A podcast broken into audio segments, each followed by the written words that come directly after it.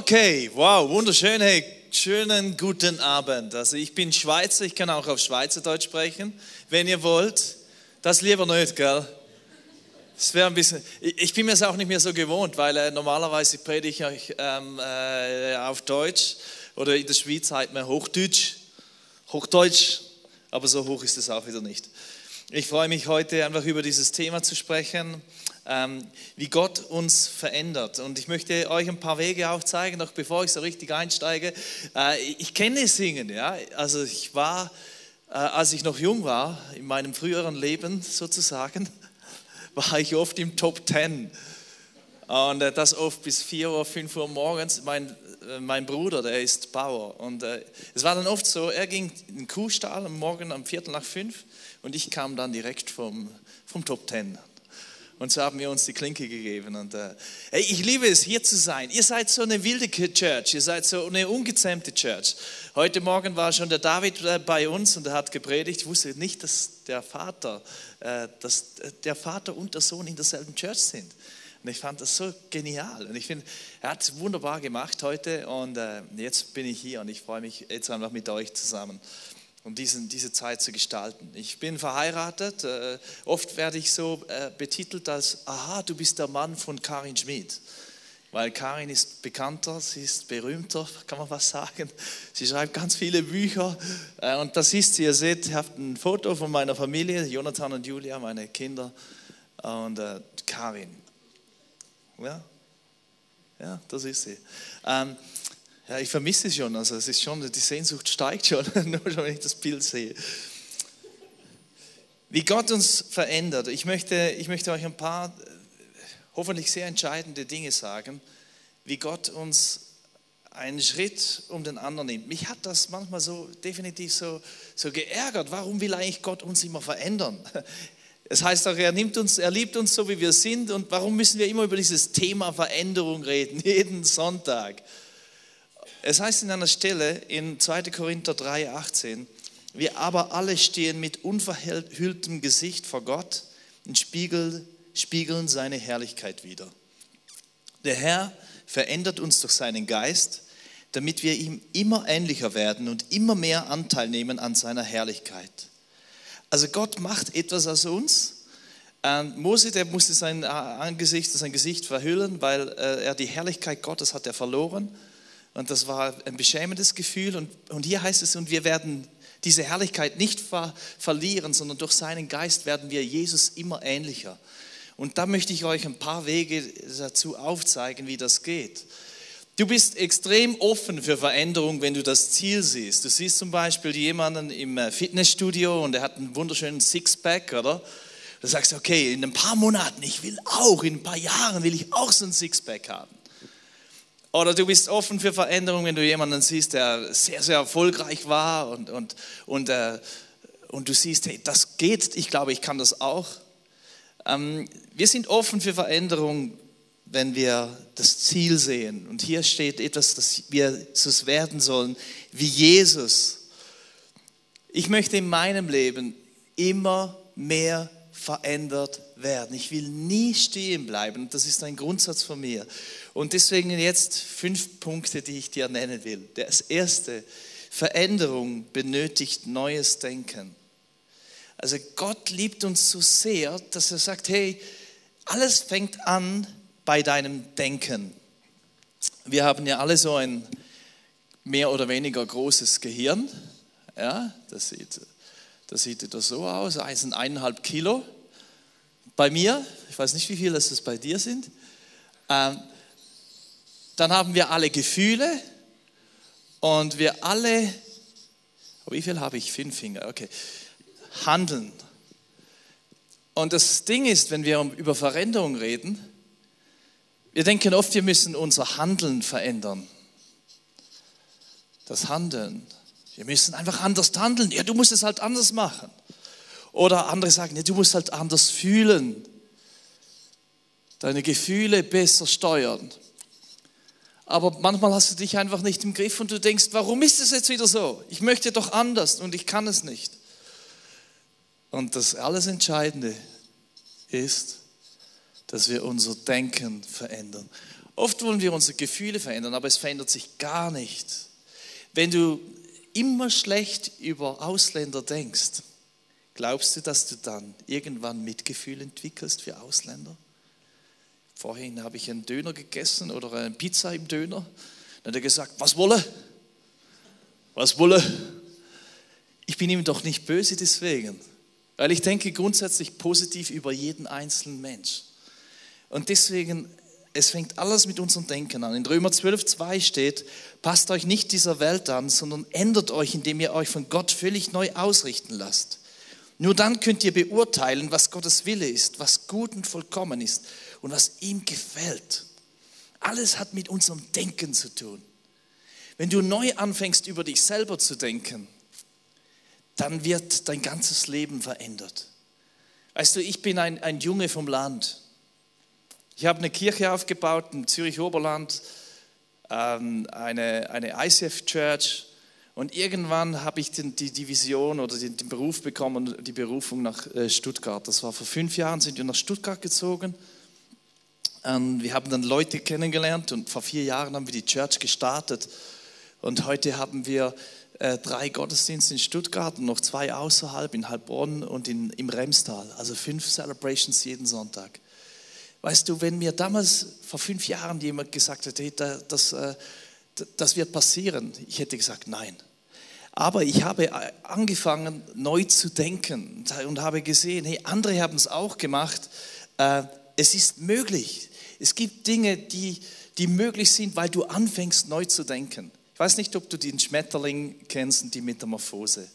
Wenn die so äh, in dieser Phase sind, wo sie sich verwandeln von diesem Kokon zu dieser, zu dieser äh, wunderbaren, äh, äh, wo, sie, wo sie ein Schmetterling werden.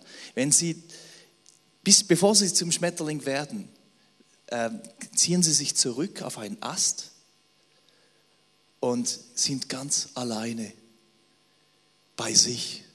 Und ich sage es jetzt, bei uns ist es wie bei Gott. Wir ziehen uns zurück und und Gott verändert etwas. Die größten Kämpfe deines Lebens gewinnst du nicht beim Handeln, sondern die größten Kämpfe, ich weiß noch für Stuttgart, ich habe mir wahnsinnig viele Gedanken gemacht. Und dann irgendwann habe ich gesagt, hey, und jetzt gehe ich raus, weil ich weiß, Gott ist nichts unmöglich. Und als, diese, als ich diesen Kampf gewonnen habe in meinem Innern, da war ich ready für ein neues Handeln. Und oft wollen wir Dinge verändern, wir können es nicht anstatt unser Denken zu verändern. Und das verändernde Denken oder das veränderte Denken, das ist der Schlüssel. Dann das Zweite, Veränderung braucht Coaching. Coaching, das ist so ein, so ein abgelutschter Begriff, wo du denkst, nein, jetzt kommt er mit Coaching. Ja? Ach Mann, aber schau mal, die Spitzensportler dieser Welt, zum Beispiel, für uns Schweizer wäre es jetzt der Roger Federer, gell? der hat einen Coach. Boris Becker, der hatte mal einen Coach und der wurde mal so richtig gut wegen eines Coaches. Die besten CEOs auf dieser Welt, die haben einen Coach. Nur du denkst vielleicht, ich brauche keinen Coach, weil ich bin ja schon gut. Aber Veränderung braucht einen Coach. Und ich möchte jetzt mal einen, ähm, einen Fokus setzen auf Epheser 3.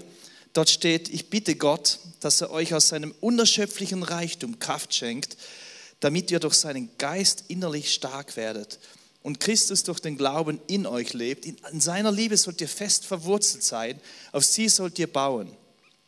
Denn nur so könnt ihr mit allen anderen Christen das ganze Ausmaß seiner Liebe erfahren, die wir doch mit unserem Verstand nicht fassen können.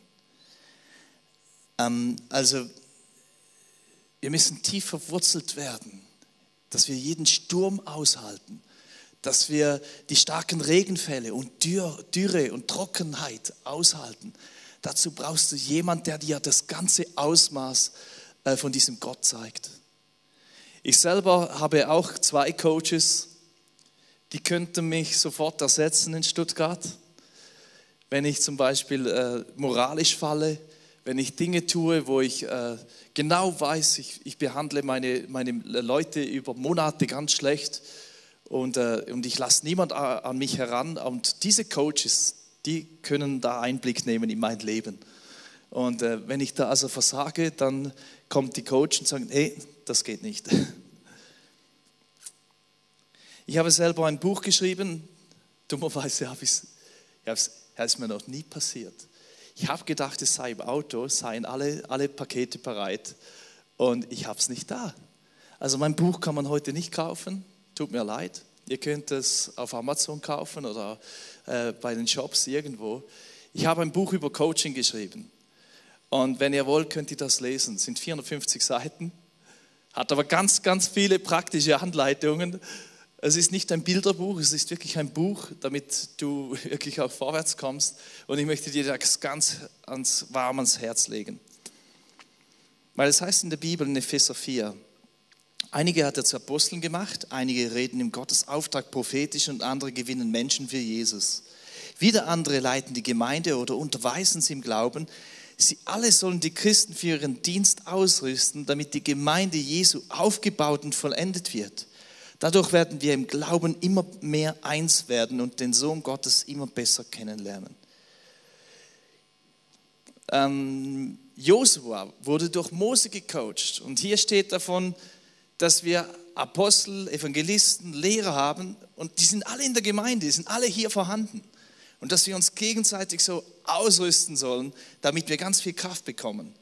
Elisa wurde durch Elia gecoacht, Salomo durch David, David durch Samuel, die zwölf Jünger durch Jesus. Sie alle hatten Coaching. Und du, hast du auch Coaching? Johannes coacht Polycarp, Polycarp coacht Irenäus. Das ist in der Kirchengeschichte ein ganz großer Mann, ein Held des Glaubens geworden. Und sie alle hatten Coaches. Weißt du, du denkst vielleicht, okay, jetzt brauche ich jetzt einen Coach. Und ich sage dir, ja, du brauchst einen Coach. Wenn du wirklich weiterkommen willst im Glauben mit Jesus, brauchst du einen und der muss gar nicht 20 Schritte vor dir sein. Der muss einfach einen Schritt weiter sein als du und dann hat er dir was zu sagen. Und ich habe so gemacht, dass ich mich regelmäßig treffe, dass ich mich alle paar Monate mit meinen Coaches treffe und da reden wir über alles. Das ist dann meistens ein paar Stunden, werde ich da auseinandergenommen. Aber es tut mir gut, weil ich merke, Gottes Liebe will mich verändern. Es ist so etwas wie dieser Rückzug dieser Raupe, bis er zum Schmetterling wird. Und es ist etwas Wunderbares. Dann das dritte, Veränderung benötigt die Wahrheit zu lernen. Die Wahrheit zu lernen. Wer von uns hat gern die Wahrheit? Mal ganz ehrlich, dieser Moment, wenn du die Schulnoten zurückbekommst, egal was, Mathe oder gerade in Fächern, wo du vielleicht nicht so wahnsinnig stark bist, und weißt, okay, jetzt kommt die Notenrückgabe und jeder schaut so auf sein Blatt und, und dann, ja, jeder bekommt die Wahrheit zu Gesicht. Die Wahrheit zu bekommen ist, ist ein bisschen hart. Die Wahrheit zu sehen ist manchmal sehr, sehr hart. Oder wenn du beim Arzt bist oder beim Zahnarzt, was ich gar nicht gerne habe, und der dir sagt, du hast drei Löcher, dann, ach, das ist schlimm. Und weißt du, das Krasse ist, der Teufel hat eine ganz krasse Masche, wie er uns ein neues Handeln beibringen will. Und er will uns neue Wahrheiten lehren, die eigentlich nur Lügen sind. Zum Beispiel lese ich von einer erfahrenen Kartenlegerin. Sie hilft bei allen Fragen des Lebens. Katharina, wow. Soforthilfe bei ungelösten Situationen, schwierigen Lebenslagen und Liebenskummer. Schwerpunkte Liebe und Partnerschaft, Motivations- und Paarcoaching, Finanzen und so weiter. Aber weißt du, von, der, von den Karten kommt nicht die Wahrheit sondern die Wahrheit kommt von der Bibel. Und deswegen ist es so entscheidend, dass du Sonntag für Sonntag hierher kommst. Das ist so entscheidend, dass du selbst die Bibel liest, weil die Wahrheit wird dich in ein ganz, ganz, ganz neues und breiteres, äh, in eine ganz neue und breitere äh, Fokus geben. Johannes 17 steht, sagt Jesus, lass ihnen deine Wahrheit leuchten. Ich habe noch nie die Wahrheit leuchten gesehen. Damit ist gemeint, lass sie ganz vollständig sein, damit sie immer engerer Gemeinschaft mit dir leben. Und dein Wort ist die Wahrheit. Weißt du, das Wort Gottes ist die Wahrheit. Das Wort Gottes hat Kraft. Also ich sehe das Sonntag für Sonntag, ich predige jeden Sonntag. Habe gestern hatte ich eine Hochzeit gehabt mit Leuten, die absolut nicht in die Kirche gehen. Und ich sagte nachher, hey, das habe ich so noch gar nie gesehen, noch gar nie erlebt. Und deswegen hatte ich heute auch ein bisschen eine kurze Nacht. Als ich um 4 Uhr dann ins Bett ging, wusste ich, okay, ah, das ist auch wieder die Wahrheit, gell, die du dann äh, wenn du, wenn du falsch denkst, falsch, falsch einplanst, dann musst du mit dem leben, mit den Konsequenzen. Aber Jesus sagt hier, hey, ihr müsst die Wahrheit so annehmen und die Wahrheit wird frei machen, die Wahrheit wird euch verändern. Und ich sehe das Sonntag für Sonntag und ich, ich denke hier genauso, dass Menschen verändert werden, dass Menschen äh, neu anfangen zu denken. Oder wir haben Internationals, das heißt, wir haben Leute, die eigentlich ähm, in Stuttgart nur Gemeinschaft suchen. Sie wollen gar nicht unbedingt zuerst die Kirche oder Jesus, sondern sie wollen einfach Gemeinschaft mit anderen Internationals.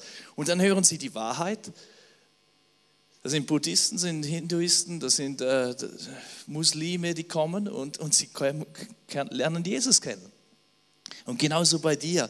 Wenn du die Wahrheit hast, wenn du über Finanzen, wenn du frei werden willst von falschen Mustern mit Finanzen, dass es einfach nie reicht mit deinem Geld, dann musst du die Wahrheit über Finanzen lernen. Und die Wahrheit über Finanzen findest du in, in der Bibel.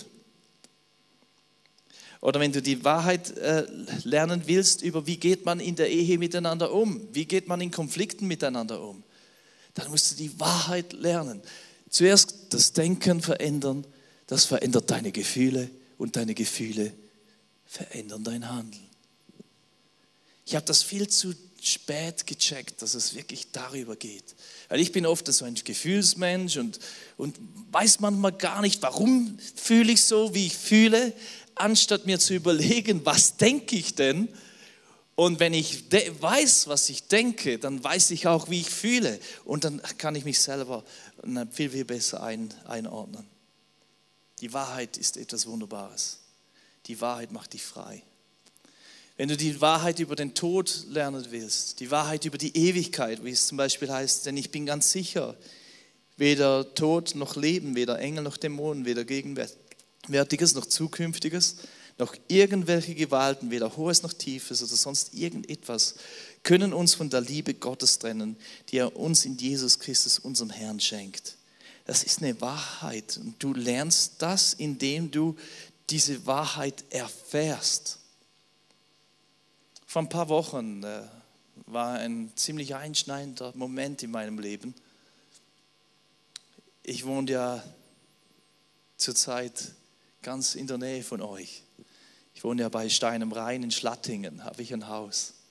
Und meine Mutter und meine Eltern wohnen, wohnten neben mir. Und vor ein paar Wochen ist meine Mutter gestorben. Doch bevor sie gestorben ist, äh, hatte sie eine, einen Herzinfarkt, einen ganz starken, eine, Herz, äh, eine Herzschwäche. Und dann äh, ist die, das Blaulicht, also der, der, der, die, die äh, Notfahrzeuge sind gekommen und der Helikopter, der Hubschrauber. Und ich weiß noch in dem Moment, wo, wo es dann darum ging, was sollen wir machen, können wir noch mehr machen? Und, die, und, und äh, die Ärzte sind verzweifelt und, und ich habe einfach die Hände hochgehalten, habe gebetet und gesagt, hey Gott, schenke ihr noch ein paar Tage. Und es war wirklich so, sie kam dann ins Krankenhaus, sie hatte dann äh, noch ein paar Tage, wo sie gelebt hatte. Und wir könnten alle noch von ihr Abschied nehmen. Es war etwas ganz, ganz Spezielles. Und nach sechs Tagen ist sie gestorben. Aber völlig klar im Kopf, bis zum Schluss hat sie alle noch äh, das sagen können, was ihr wichtig war. Und weißt du, wenn du dann in diesem Moment, wo du, wo du Abschied nimmst von einem Menschen, der dir sehr, sehr wichtig war, manchmal nerven die Mütter ja auch, gell? Aber in dem Moment, wo du weißt, es geht etwas ganz Liebes, geht weg, in dem Moment lernst du die Wahrheit, ob es, wirklich die Wahrheit ist, das mit dem Leben, mit dem Tod, mit dem, ist Gott wirklich da, wird er wirklich dann auch in der Zeit da sein. Und ich habe das extrem erfahren können, das ist wirklich ganz speziell. Es ist so, als wäre Gott selber da. Also als würdest du die Gegenwart Gottes ganz, ganz stark spüren. Also wenn du dein Denken veränderst oder verändern dann musst du die Wahrheit lernen.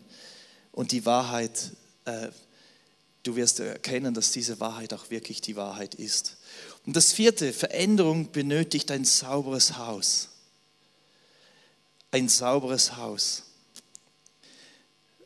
Jedes Baby, und ich hatte zwei Kinder, und ich weiß, wie die Babys riechen. Und wenn du die über, Jahr, über Jahre sogar nicht äh, die Windeln wechseln würdest, die würden sterben schon nach ein paar Wochen. Das geht gar nicht. Sie wissen genau, du musst immer wieder die Windeln wechseln, die Eltern, das ist der Job von ihnen. Und ich genau, glaube auch genau bei uns ist es genauso. Wenn wir wirklich ein sauberes Haus haben, dann hat unser Leben wirklich die Strahlkraft. Dann hat unser Leben diese Power. Es heißt in Epheser 4, ihr sollt euer altes Leben wie alte Kleider ablegen. Also übrigens, ich empfehle euch, diese zwei Kapitel zu lesen, Epheser 3 und Epheser 4. Da geht es eben um diese Veränderung. Ihr sollt euer altes Leben wie alte Kleider ablegen. Folgt nicht mehr euren Leidenschaften, die, ich euch, die euch in die Irre führen und euch zerstören. Weiß nicht, kennt ihr dieses Get Free Weekend? Habt ihr das auch? Oder Big Day? Das ist so ein Moment, wo du die Möglichkeit hast, einfach mal dein ganzes Leben einfach so vor jemanden hinzulegen und zu sagen, hey, und jetzt will ich aufräumen. Ich will mein Haus aufräumen. Ich will ein schönes Lebenshaus. Und das ist so ein wahnsinns befreiender Moment, wenn das passiert. Und dann ähm, gehst du, nimmst die Liste und du verbrennst sie oder du, du, du wirfst sie in den Schredder und es ist einfach weg. Und das ist das, was ich dir wünsche, dass du heute diese Wahrheit kennenlernst und deswegen ein sauberes Haus willst. Weißt du, wir lieben es oftmals, Junkfood zu essen, also Dinge zu essen, die, die eigentlich, ja, sie, sie schmecken noch gut, aber aber sie machen uns dick oder sie, machen uns, sie geben uns nicht das, was unser Körper eigentlich braucht. Anstatt Gemüse zu essen, anstatt das zu essen, was wir wirklich für unseren Körper, was für unseren Körper wirklich gut wäre. Und genauso ist im Geistlichen, dass wir das nicht unterscheiden wollen. In Hebräer 12 steht, da wir nun so viele Zeugen des Glaubens um uns haben, lasst uns alles ablegen, was uns in dem Kampf behindert, den wir begonnen haben. Auch die Sünde, die uns immer wieder fesseln will. Mit sehr Ausdauer wollen wir auch noch das letzte Stück bis zum Ziel durchhalten. Warum ist es so schwierig, etwas abzulegen? Warum ist es so schwierig zu sagen, hey, und jetzt verändere ich mein Denken und jetzt lege ich etwas ab? Weißt du, viele sagen, weil ich es schon immer so gemacht habe, werde ich es auch weiterhin tun.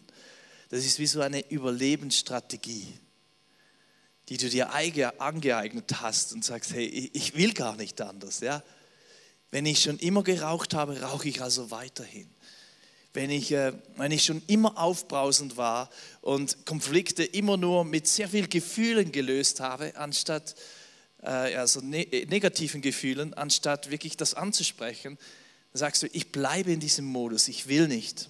Du hast dich so stark damit identifiziert. Es sind so wie selbsterfüllende Prophezeiungen, wo du sagst, ich bin ein Workaholiker und das kann ich jetzt auch nicht mehr ändern. Ich muss halt hart arbeiten. Ich selber äh, kenne das. Ich, äh, ich, äh, ich leite die, die, die Church.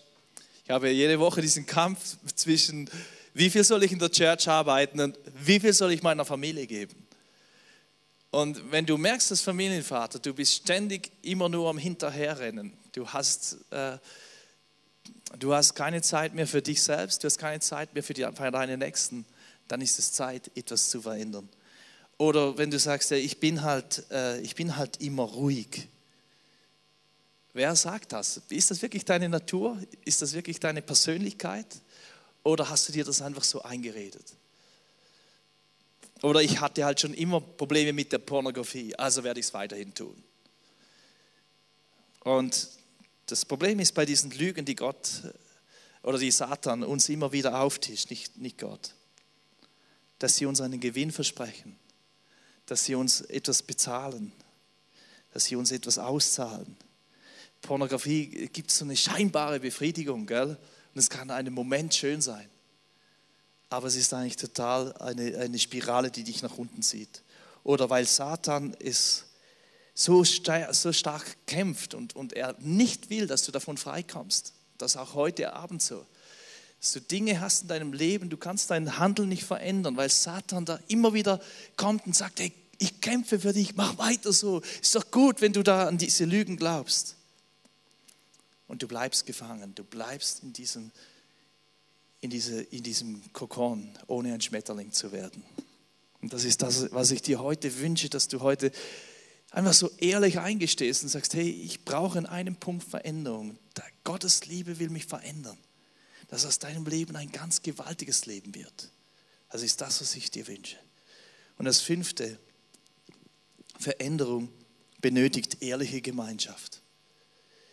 Ehrliche Gemeinschaft, das ist eigentlich der Anfang überhaupt, wenn du selbst spürst und erlebst, einer hat Einblick in mein Leben und der weiß alles über mich. Ich hatte eine Männergruppe gegründet in der ersten Church und haben, wir haben uns morgen um 6 Uhr schon getroffen. Und in dieser Männergruppe hat, gab es einen Mann, der sagte, hey, ich habe immer Probleme mit dieser Pornografie.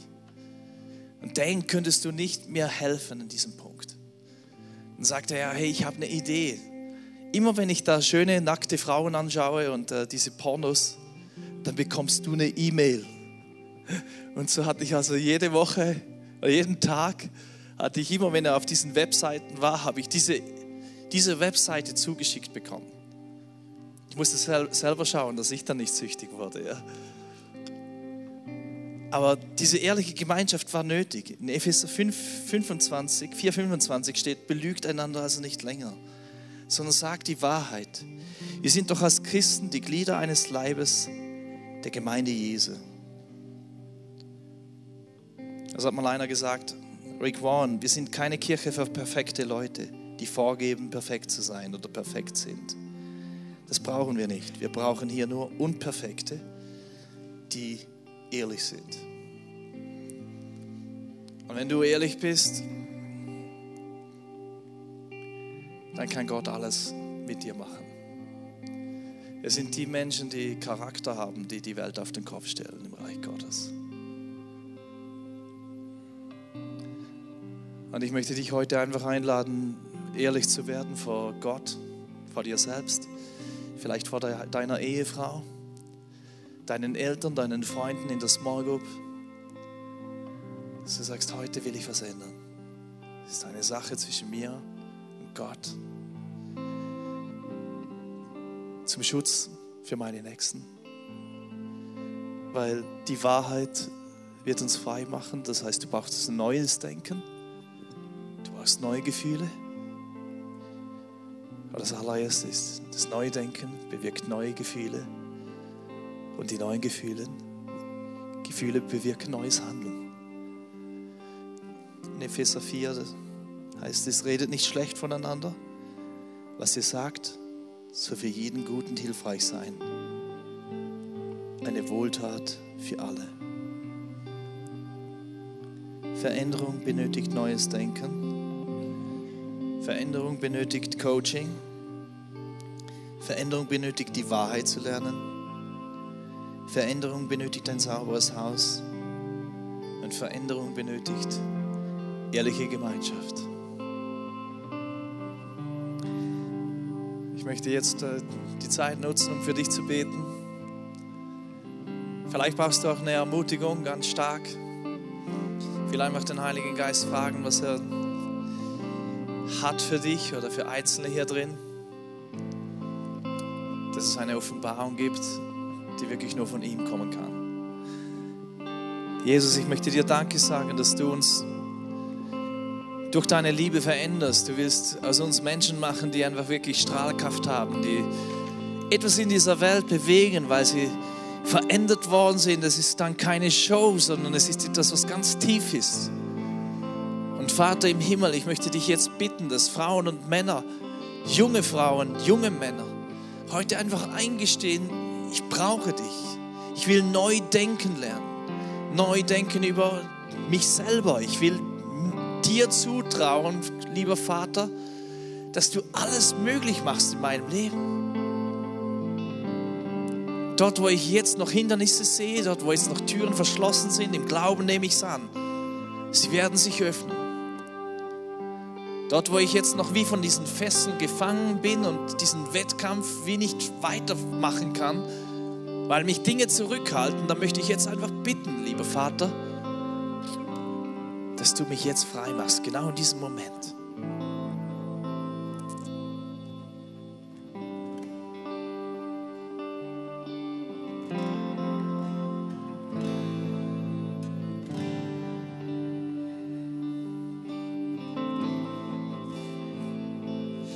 Ich habe so ein Bild von einem Ballon, so einem Gasballon, also der richtig groß ist, wo man auch reinsitzen kann. Aber der ist mit ganz vielen Sandsäcken ist der voll. Der kann gar nicht an Höhe gewinnen, der kann gar nicht abheben.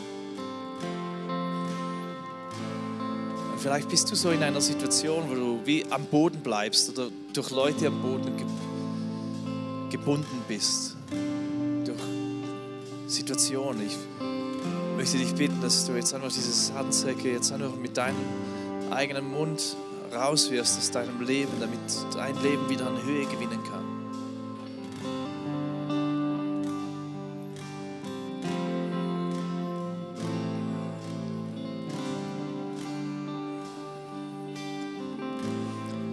Ich weiß nicht, ob es heute eine Person hat, die ganz, ganz starke Lebensstürme hat, die nicht weiß, wie sie die nächsten Wochen äh, überhaupt überlebt.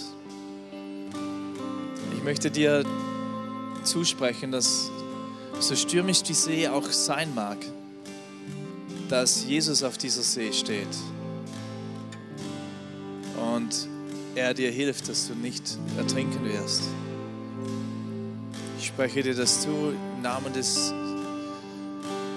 Vaters, der dir sagt äh, in Jesaja 43, auch wenn du durchs Feuer gehst und durchs Wasser, ich werde dir, ich werde dir helfen, ich werde bei dir sein.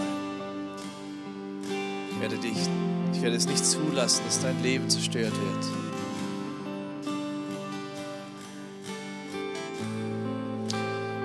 Und ich möchte jetzt für uns alle noch beten, dass wir einfach den Mut haben, ehrliche Gemeinschaft zu leben. Jesus, ich danke dir, dass du uns wie so eine Offenheit gibst, die nicht verletzend ist. Dass wir hier in dieser Church das erleben können. Das sind ganz viele Menschen, die sich dir gegenüber öffnen, weil sie, weil sie dich selber erlebt haben als einen, der sich verletzlich gemacht hat. Jesus, deine offenen Arme am Kreuz zeigen, dass du, dass du so offen warst, so jeder dich sah und jeder auch deine Verletzlichkeit sehen konnte. Und so, Vater, möchte ich dich jetzt einfach bitten, dass jeder von uns einfach in diese Wahrheit hineinkommt, dass wir verletzlich sind, verletzlich bleiben, dass wir die Wahrheit suchen und ehrliche Gemeinschaft, dass wir nicht ein Spiel spielen als Church, sondern dass wir wirklich mega einfach ermutigt werden dadurch, dass wir durch das, dass wir uns das bekennen, was krumm läuft, frei werden, Jesus. Dass wir ganz viel Freiheit erleben. Ich danke dir, Jesus, für jeden Einzelnen. Gott segne euch. Gott segne euch.